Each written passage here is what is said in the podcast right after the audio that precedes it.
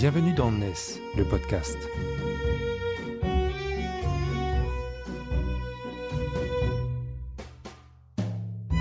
NES, c'est le média des nouvelles solidarités, édité par Harmonie Mutuelle ESS.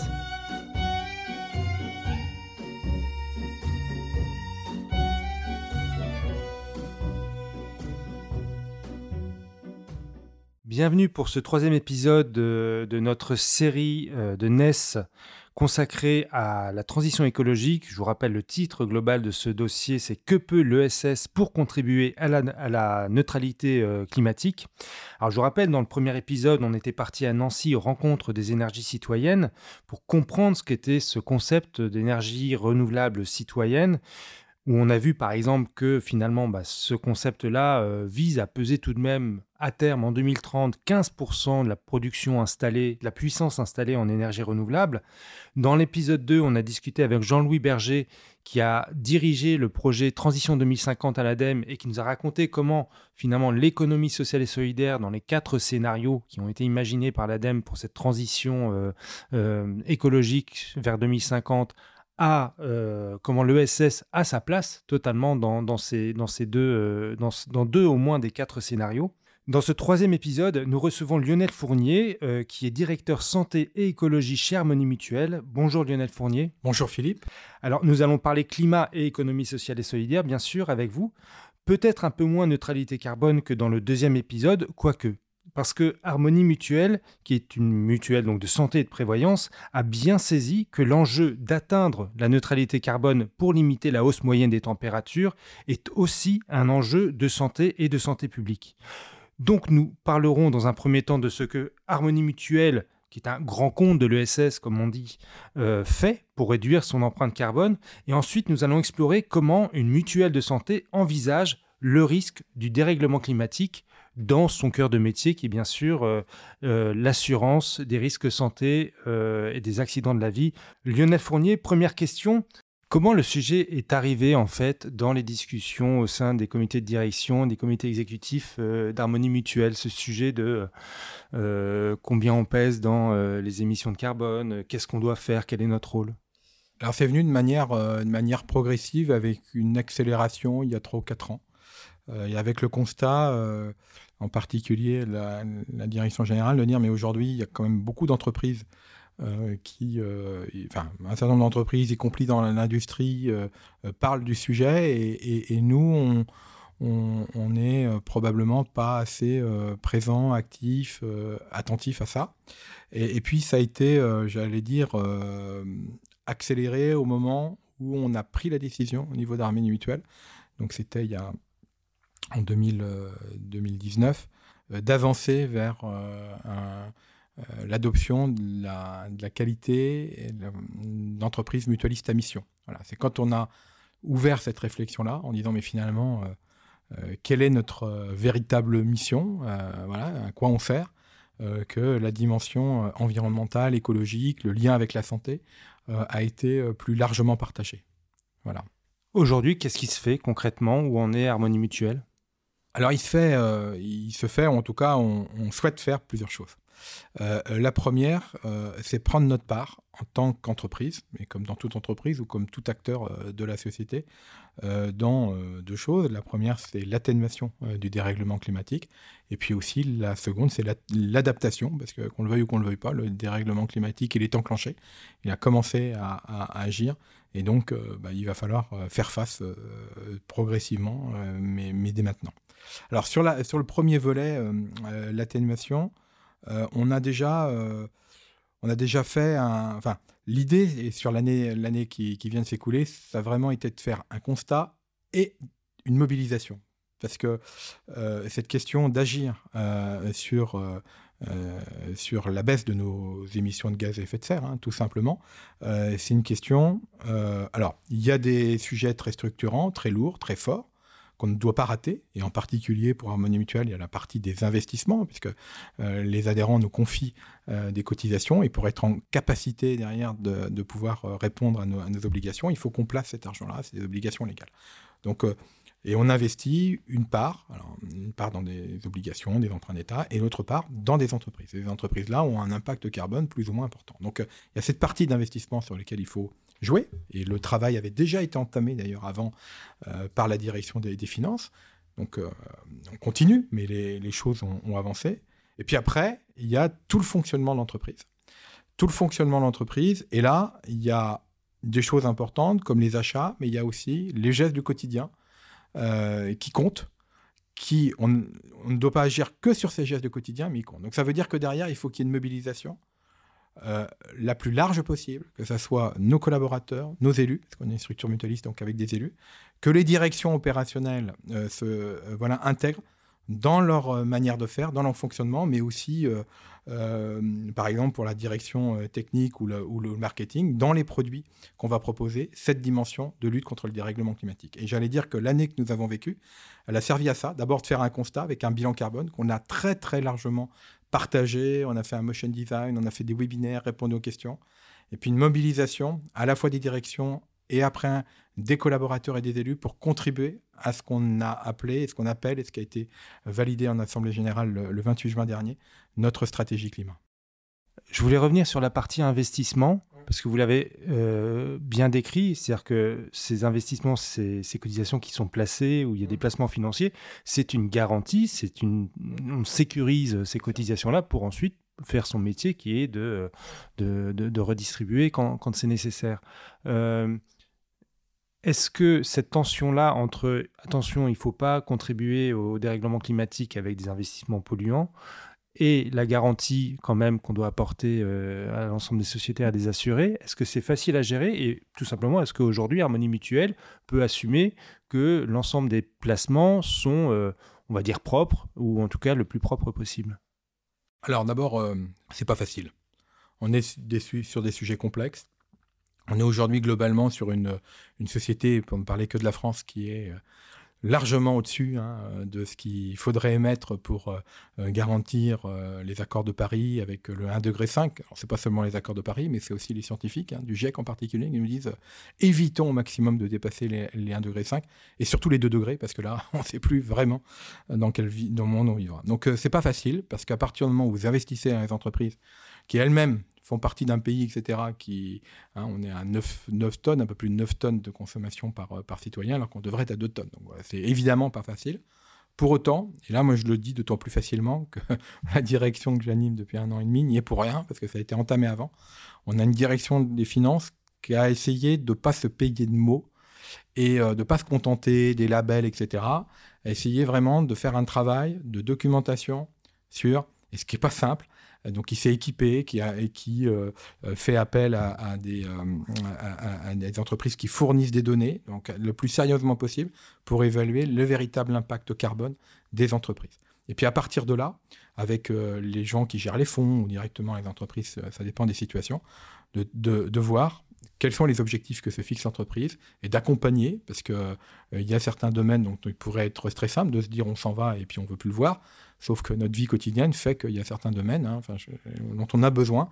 Et, l'idée, c'est plutôt d'aider lorsqu'il y a une volonté et qu'on ne raconte pas n'importe quoi, c'est ce qu'on vérifie, euh, d'accompagner vers une décarbonation de, dispositifs, par exemple en matière de mobilité, dont on a absolument besoin euh, dans notre vie quotidienne. Donc on est, sur cette stratégie-là, ce qui nous permet aujourd'hui d'avoir un portefeuille qui, quand on regarde euh, l'impact carbone et puis quand on le traduit en, évolution de, la température, est quasiment un degré de moins que la moyenne des portefeuilles d'investissement. Donc c'est c'est important. On n'est pas encore au 1,5 degré décrit, mais on avance.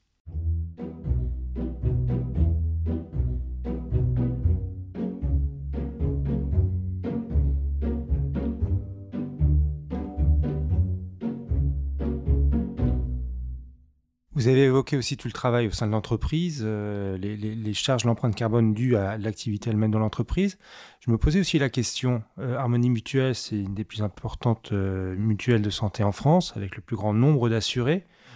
Comment on envisage son rôle d'embarquer ces assurés aussi dans, cette bataille de, de la neutralité carbone? Alors c'est bien de poser cette question-là, parce que c'est une question qu'on s'est effectivement posée.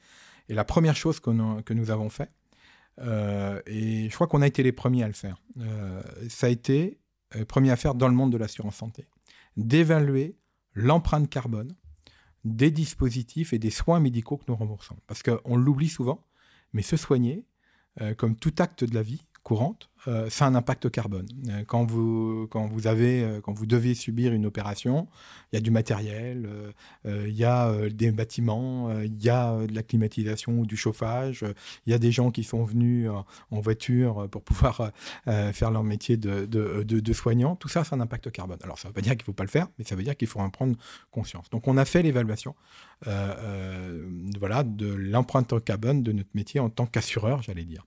Et, donc là, évidemment, c'est beaucoup plus important, l'empreinte carbone est beaucoup plus importante, hein, euh, c'est multiplié par, euh, par 10 pour faire simple, hein, euh, que l'empreinte carbone de notre fonctionnement. Alors après, pour agir sur ce point-là, c'est pas toujours simple. Hein. En tout cas, on s'est dit, il faut une sensibilisation, parce que comprendre qu'un enjeu supplémentaire de la prévention, alors on ne dit pas que la prévention permet d'éviter absolument toutes les maladies. Évidemment, il faudra toujours se soigner.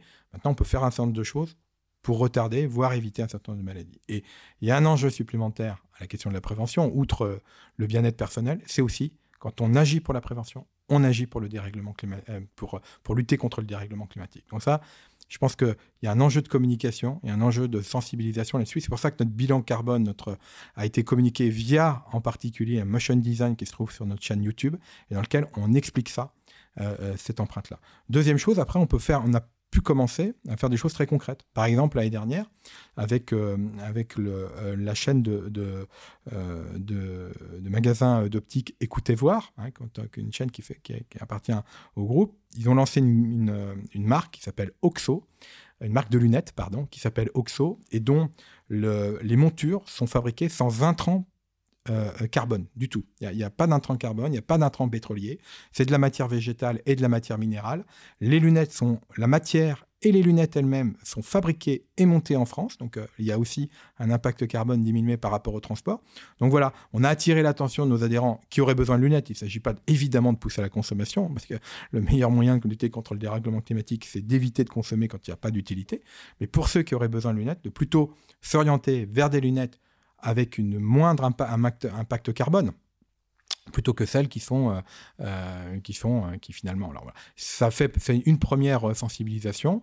Il y en aura d'autres mais voilà. Et puis le troisième point on en reparlera peut-être plus longuement tout à l'heure c'est qu'on pense qu'on peut avoir un rôle pour accompagner plus largement nos adhérents et nos entreprises clientes sur la voie de l'adoption de modes de vie décarbonés. parce que la décarbonation et euh, la lutte contre le dérèglement climatique, et puis la pollution de manière générale, hein, parce que souvent les choses sont liées, la pollution de l'air euh, est souvent euh, liée aux, sources d'émissions de, du carbone, et se conjugue, hein, on peut avoir des effets conjugués en, termes d'impact de santé. Donc agir pour ça, et puis agir aussi pour les autres facteurs de santé, comme le lien social. on pense que ça peut faire partie de l'objet d'une mutuelle, et d'ailleurs quand on regarde dans le passé, ça a fait partie de l'objet d'une mutuelle, euh, que d'agir euh, et de fédérer euh, nos adhérents pour, autour de ces sujets-là. Est-ce que la nature mutualiste de, de l'entreprise Harmonie Mutuelle est un facteur aussi d'accélération de ces préoccupations, de cette prise de conscience? Dit autrement, là ce que vous avez décrit, c'est qu'on a une entreprise avec une direction générale qui est déjà impliquée, on a une direction santé écologique qui émerge euh, avec un Lionel Fournier à la barre il y a 18 mois. Euh, donc il y, a, un jeu comme ça euh, dans, les sphères d'encadrement, l'idée d'embarquer les collaborateurs, les adhérents, mais finalement une mutuelle, c'est d'abord les adhérents justement qui sont à la base, on va dire, démocratique de, la structure. Est-ce que vous pensez que vous avez fonctionné autrement sur ces questions-là? Parce que vous étiez mutualiste et peut-être parce qu'il y avait une demande ou un besoin ressenti ou simplement la conscience que les adhérents demandent autre chose simplement que le produit d'assurance et euh, au, meilleur coût Alors deux choses. La première, est-ce que... Euh, parce que la question, on peut la comprendre de deux façons. Est-ce que euh, on a fait ça uniquement parce qu'on était mutualiste et qu'avec une autre forme et d'autres formes d'entreprise ne pourrait pas le faire? Je ne vais pas forcément aller sur ce terrain-là. voilà, c'est peut-être... je pense qu'il y a des entreprises avec des, des modèles plus classiques qui aussi font des choses bien. Euh, pour autant, euh, je pense que notre démarche dans l'assurance, elle est quand même très originale. Euh, et en tout cas, vous avez parlé de l'encadrement, l'encadrement managérial et la direction générale, c'est vrai, mais il y a aussi nos élus. Euh, ce que je veux dire, c'est que notre euh, stratégie climat a été validée par notre Assemblée générale. On n'était pas obligé de le faire. ça a été le cas en 2022, c'est ça? Ça a été le cas le 28 juin 2022. Par notre Assemblée générale, enfin, donc les représentants de nos adhérents. Euh, on aurait pu se contenter d'une validation au conseil d'administration, ça, aurait, suffi. Mais on a voulu aller plus loin. Et moi, ce que je constate, c'est que d'abord, on a un conseil d'administration qui, nous suit. On va même avoir, enfin, c'est maintenant officiel, un, un, membre du COMEX, donc qui fait partie du, j'allais dire, du, noyau, euh, du, noyau dur du conseil d'administration, donc une élue représentante de nos adhérents, Anne-Julie Clary, qui va euh, euh, être chargée pour le compte de la représentation élue des sujets santé-écologie. voilà, donc c'est vraiment au cœur de la gouvernance élue. Et puis on a un président aussi qui voilà, est de plus engagé, enfin voilà, plus en plus engagé sur ces questions-là et qui est attentif à, ce qu'on fait et voilà, il a intérêt à, à continuer à avancer. Donc ça, ne sais pas si d'autres peuvent pas le faire. En tout cas, chez nous, c'est à la fois le management, mais aussi euh, la gouvernance élue qui est euh, persuadée de ces sujets-là. Ensuite, euh, je pense, moi, que finalement, ce qui nous aide, c'est qu'on a peut-être trop souvent parlé de ces questions-là comme étant des sujets environnementaux. évidemment, ça en est, mais c'est pas si on le prend comme sujet environnemental, c'est un sujet parmi d'autres. Nous, on le prend comme un sujet de santé le dérèglement climatique, l'atteinte à la biodiversité, les pollutions, tout ça en plus peut avoir des, causes euh, assez communes. Et, voilà. La question du lien social sont à la fois des questions qui agissent sur la santé. Donc nous, à partir du moment où notre métier, c'est d'aider les gens à retrouver la bonne santé ou à préserver leur santé, il n'y a pas de raison, il n'y a pas de frein en tout cas. Alors après, c'est opérationnellement comment on fait, c'est notre question, mais il y a plutôt dans l'idée, c'est d'ailleurs ce que reflète notre raison d'être, hein, euh, que ça fait partie de notre mission que d'agir là-dessus. Donc, euh, et le deuxième élément peut-être, qui nous donne un peu de facilité, on est une, mutuelle. Donc hein, on n'est pas, euh, comme le dit d'ailleurs Thomas Blanchette, notre président, on n'est pas une ONG, avec des subventions, etc. C'est très bien, mais ce n'est pas notre modèle économique. Donc nous, on doit avoir un équilibre économique. Pour autant, l'équilibre économique et, l'entreprise, elle a cette mission à rendre auprès de ses adhérents. Et c'est l'essentiel. L'équilibre économique étant un moyen de pouvoir assurer cette mission, de le faire bien, de pouvoir investir et de le faire sur le long terme. Mais c'est un moyen, ce n'est pas une finalité, cet équilibre économique. Donc à partir du moment où on se dit, imaginons, nous rêvons, si nous arrivons à faire euh, par euh, euh, l'action de prévention, alors qui est plutôt menée dans la direction des nouveaux modèles chez Harmonie Mutuelle, et l'action que nous souhaitons mener, on en reparlera tout à l'heure, sur les conditions de vie avec la direction santé-écologie. Imaginons que ça marche et que finalement on arrive à faire en sorte qu'une euh, partie de nos adhérents, voilà, petit à petit, ait, moins de difficultés de santé. On va dire, bah, mais finalement notre métier d'assureur sera un peu moins utile. Alors on peut se dire, il y aura moins de dépenses, mais ça peut être aussi moins utile. Donc on aurait pu se dire, bah non, on va pas toucher parce que le métier d'assureur en a besoin. Mais nous, ça n'a pas été notre raisonnement. Notre raisonnement, c'est de faire en sorte que nos adhérents soient en meilleure santé possible, quels que soient les moyens.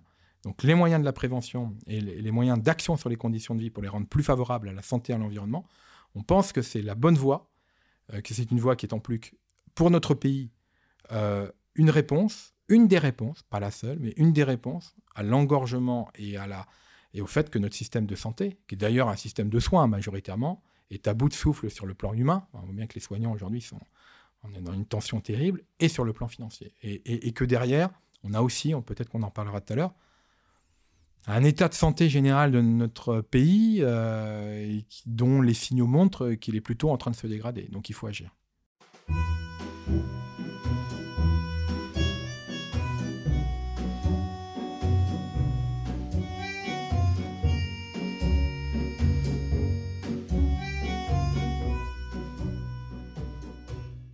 c'est vraiment intéressant parce que effectivement ces questions du dérèglement climatique, de la transition écologique est peut-être trop souvent pris comme sous un aspect purement environnemental, sans prendre en compte la globalité des choses, alors qu'on est dans une crise systémique tout simplement, et que finalement plus chacun à sa place dans son rôle, dans son métier, va inclure cette question climatique dans son cœur de métier, plus on va avancer sur des éléments pragmatiques et, euh, donc acceptables par, euh, par l'ensemble de la population euh, et des citoyens sur les modes de vie. Vous disiez, vous travaillez sur l'évolution des modes de vie euh, des, adhérents.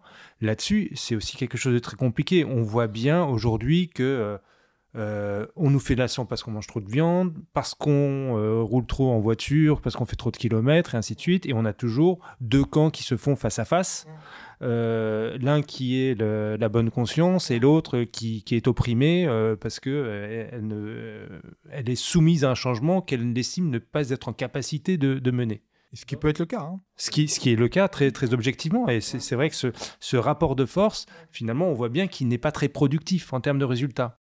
Qu'est-ce qui fait que vous, dans, une, dans une mutuelle où effectivement on a des assurés qui sont aussi les adhérents, qui sont aussi ceux qui élisent à un moment donné leurs représentants, on peut faire les choses autrement Et quelle est votre philosophie sur ces évolutions de mode de vie Comment on fonctionne alors pour être plus, plus efficace? Ça, pour moi, c'est la question centrale de la direction santé écologie. C'est notre, euh, c'est à la fois notre cœur de métier et puis le, euh, voilà, euh, notre défi. Euh, je ne suis pas certain d'y arriver. Autrement dit, vous allez me dire, oh, je ne peux pas vous répondre en trois minutes. Pas forcément en trois minutes, mais je vais quand même essayer de vous donner une réponse. alors, d'abord, je suis d'accord avec vous. Et, c'est notre. Aujourd'hui, les injonctions de changer des modes de vie quand elles s'adressent à des personnes individuelles, ça peut être simplement euh, mettre des gens, euh, voilà, les enfermer euh, dans, dans, un, dans quelque chose, dans une injonction auquel ils ne peuvent pas répondre. Voilà. Dire à quelqu'un, il bah, faut que tu arrêtes de prendre ta voiture et ton, ton diesel, etc., dans lequel pendant longtemps on a plutôt privilégié, on a poussé pour aller travailler s'il n'y a pas de solution alternative. à part créer de la culpabilisation, comme vous le disiez, Philippe, on n'avance pas. Euh, et pour autant, on sait que c'est des problèmes euh, systémiques, etc. Et vouloir traiter tout d'un coup, c'est juste pas possible. Euh, nous, ce qu'on s'est dit, d'abord, il y a un constat. Les mutuelles, quand on regarde, parce que notre protection sociale en France, elle n'est pas née comme ça du ciel. Elle n'est pas née en 1945 avec le Conseil national de la résistance qui avait anticipé les choses et dit il nous faut une sécurité sociale, ce qui était une bonne chose. Mais quand ils ont pensé à la sécurité sociale, ils ont d'abord constaté que depuis à peu près un siècle, déjà à ce moment-là, au moment de l'émergence de la révolution industrielle. D'ailleurs, c'est assez euh, intéressant de regarder que c'est au moment où, notre monde est rentré dans l'utilisation massive des énergies carbonées que la protection sociale est née. Et elle est née dans les villages. Dans une bascule de modèle, justement. Exactement. Il y avait déjà un bascule de modèle qui s'accompagnait d'attentes nouvelles, qui étaient nées en particulier du siècle des Lumières, qui étaient nées aussi du fait que les gens quittaient la campagne pour aller travailler dans les usines, etc., et qui avaient des attentes nouvelles de mode de vie. Et, ces modes, et cet accompagnement-là sur les modes de vie nouveaux, il s'est fait en particulier, pas seulement, par l'émergence des mutuelles, dans les villages, dans les quartiers, dans les professions. Et euh, les mutuelles, elles avaient évidemment la, partie un peu financière qu'on connaît aujourd'hui, donc euh, une cagnotte qu'on mettait en commun pour pouvoir prendre en charge les soins, mais pas seulement. Les mutuelles, à l'époque, euh, pouvaient organiser de l'éducation sur le sanitaire. Il y avait des mutuelles qui achetaient des baignoires pour pouvoir donner accès à, voilà, à l'hygiène. à l'hygiène, euh, Il y avait aussi des mutuelles euh, euh, qui organisaient la visite des malades parce qu'elles avaient, enfin, les gens avaient plein de bon sens et avaient compris que quand une personne, en particulier une personne isolée peut-être, avait une visite régulière quand elle était malade, elle avait plus de chances de guérir que s'il pensait qu'il comptait pour personne. Voilà. Donc il y avait et là, voilà, il y avait plein. De, on remplaçait aussi celui qui était malade dans son champ, etc. Donc il y avait plein de, de mesures différentes, au-delà de la partie prise en charge financière, d'entraide, et de mobilisation collective pour pouvoir adopter euh, des modes de vie un, peu différents. Donc, et on se dit que ce qui a été possible au 19e siècle, euh, pour accompagner justement ce changement euh, de, paradigme, peut-être qu'on peut le refaire au moment où on va à nouveau changer de paradigme et il va falloir qu'on sorte de l'utilisation massive des énergies carbonées. Alors, un exemple peut-être. Alors, d'abord, oui, mais d'abord, on fait une chose. C'est qu'il faut qu'on partage cette connaissance-là. Donc là, on va créer un laboratoire santé écologie dans lequel on aura à la fois des experts, on a quelques noms un peu prestigieux, mais je ne peux pas encore en parler, qui vont venir et, pouvoir nous dire tiens, euh, il y a telle, euh, telle étude qui vient paraître et qui montre vraiment le lien entre euh, telle condition de vie, soit sur le plan social, soit environnemental, et les conditions de santé. Donc il faut que les gens en aient conscience, que ça soit un espace à la fois de partage, de dialogue, et ensuite on va passer à l'action. Et là, c'est ce qu'on appelle, le, après l'observatoire, on va voir le laboratoire, le laboratoire des, des biens communs. Et là, on a déjà commencé des expérimentations. Alors, plusieurs exemples. Là, actuellement, dans un certain nombre de nos agences, soit menées par nos collaborateurs, soit menées par les élus, on, est en train de, de, faire euh, des séances d'idéation euh, autour d'un outil qu'on appelle la carte des BAM. Alors les BAM, c'est les boîtes à mieux. Les boîtes à mieux. Voilà. Donc les boîtes à mieux, c'est des dispositifs qui peuvent être petits, qui peuvent être grands, peu importe, qui permettent aux gens de passer à l'intention à l'action. Je prends un exemple. Vous pouvez, euh, tout simple, hein, vous pouvez très bien avoir quelqu'un qui dit, bon, ok, j'ai bien compris que pour m'alimenter, à la fois pour la santé, à la fois pour l'environnement. Parce que ce qui m'intéresse, c'est que souvent, quand on agit sur ces questions-là, on va chercher des co-bénéfices environnementaux euh, et de santé.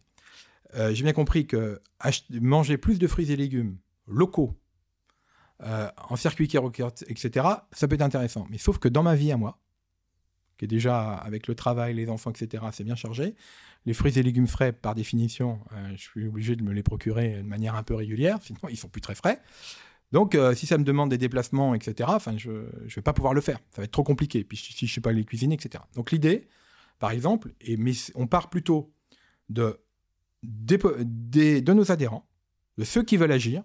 On ne va pas transformer tout le monde, peu importe, et puis les gens viendront petit à petit. Puis il faut donner envie par des exemples concrets aussi. Enfin, voilà, les gens ont le droit de se dire, ah, bah, je ne suis pas sûr que ça soit bien pour moi. Pour...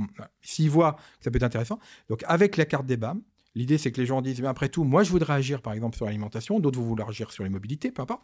Et sur l'alimentation, on peut monter, par exemple, des dispositifs et les aider à monter un dispositif qui permette d'organiser un point de dépôt ou un petit marché de producteurs locaux à tel endroit, soit dans une zone d'activité, euh, soit dans un quartier, etc. Vous voyez, c'est des projets comme ça, et en a plein d'autres, hein, plein d'autres idées qu'on essaye de monter. Dans un premier temps avec les adhérents, et en parallèle, on réunit des grappes d'entreprises sur un territoire, parce qu'on pense beaucoup que ça partira des territoires, si on veut des projets concrets.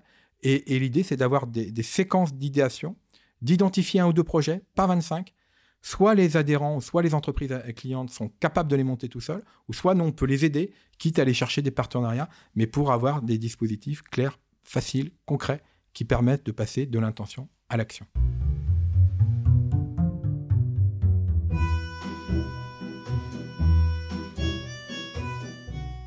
Rassurez-moi, les structures de l'économie sociale et solidaire sont partie prenante de ces projets-là, qu'elles soient adhérentes euh, ou non, dans ces grappes d'entreprise que prend la place, parce que l'économie sociale et solidaire fourmille d'innovation sur tous ces champs-là.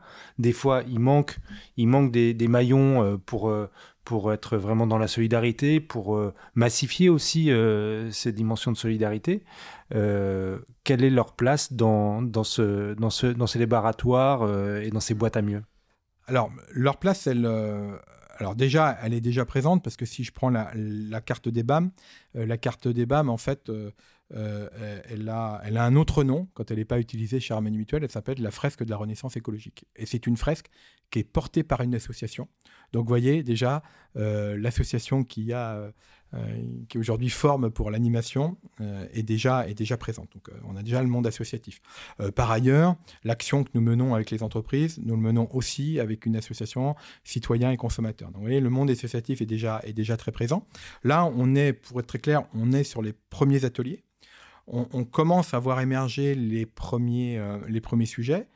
Et, et, de toute façon, enfin, évidemment que si une association locale euh, si une structure de l'ESS, etc., peut porter les projets auxquels nos adhérents souhaitent, enfin, souhaitent voir émerger, on s'adressera à elle. Hein, euh, voilà. Nous, on croit beaucoup, on croit beaucoup à, à l'idée qu'il faut que les gens soient acteurs dans cette affaire-là.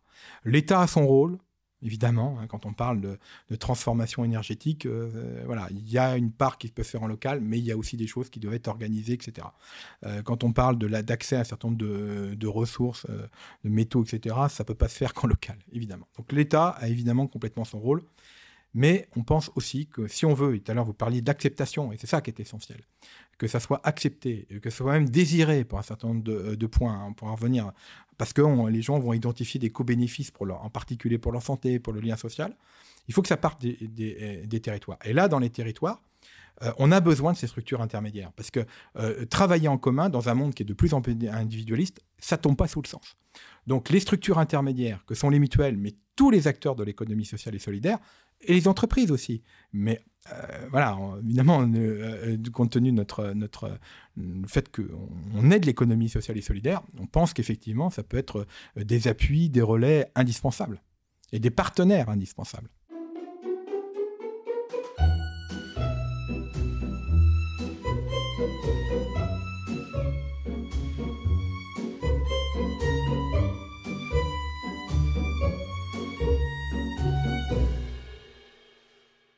Dans vos propos liminaires, vous avez aussi évoqué la nécessité d'anticiper des adaptations au dérèglement climatique. Et je voudrais qu'on aborde encore quand même cette question-là avant de terminer ce, podcast.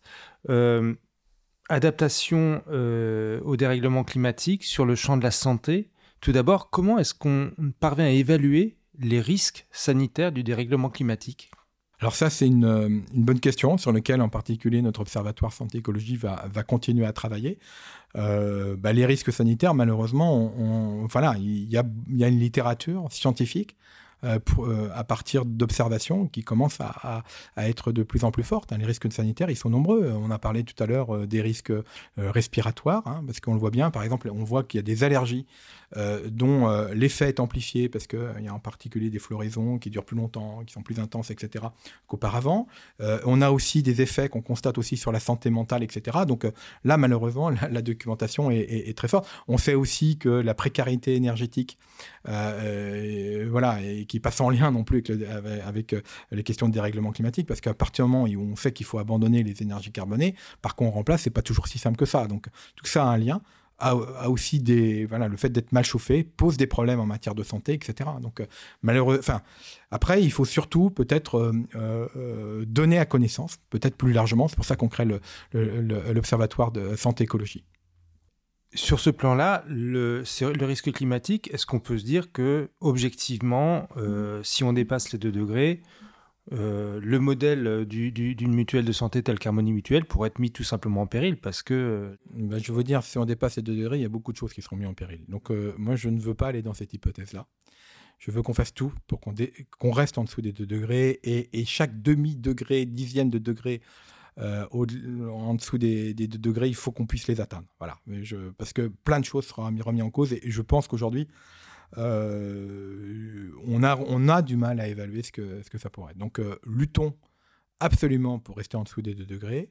En plus, voilà, je prends un dernier exemple. Je, pense que cette adaptation de mode de vie, au moment où notre espérance de vie en France n'augmente plus, au moment où on a, une espérance de vie en bonne santé à la naissance qui est moins de 65 ans, ce qui est quand même pas beaucoup, hein, c'est 10 ans de moins que la Suède par exemple, mais je pense qu'en en, adoptant des modes de vie nouveaux, de manière euh, peut-être on va dire un peu progressive, mais on peut avoir un effet d'emballement. Euh, euh, si les gens se disent, tiens, après tout, certains le font, on voit qu'ils vivent pas moins heureux, peut-être même un peu plus heureux.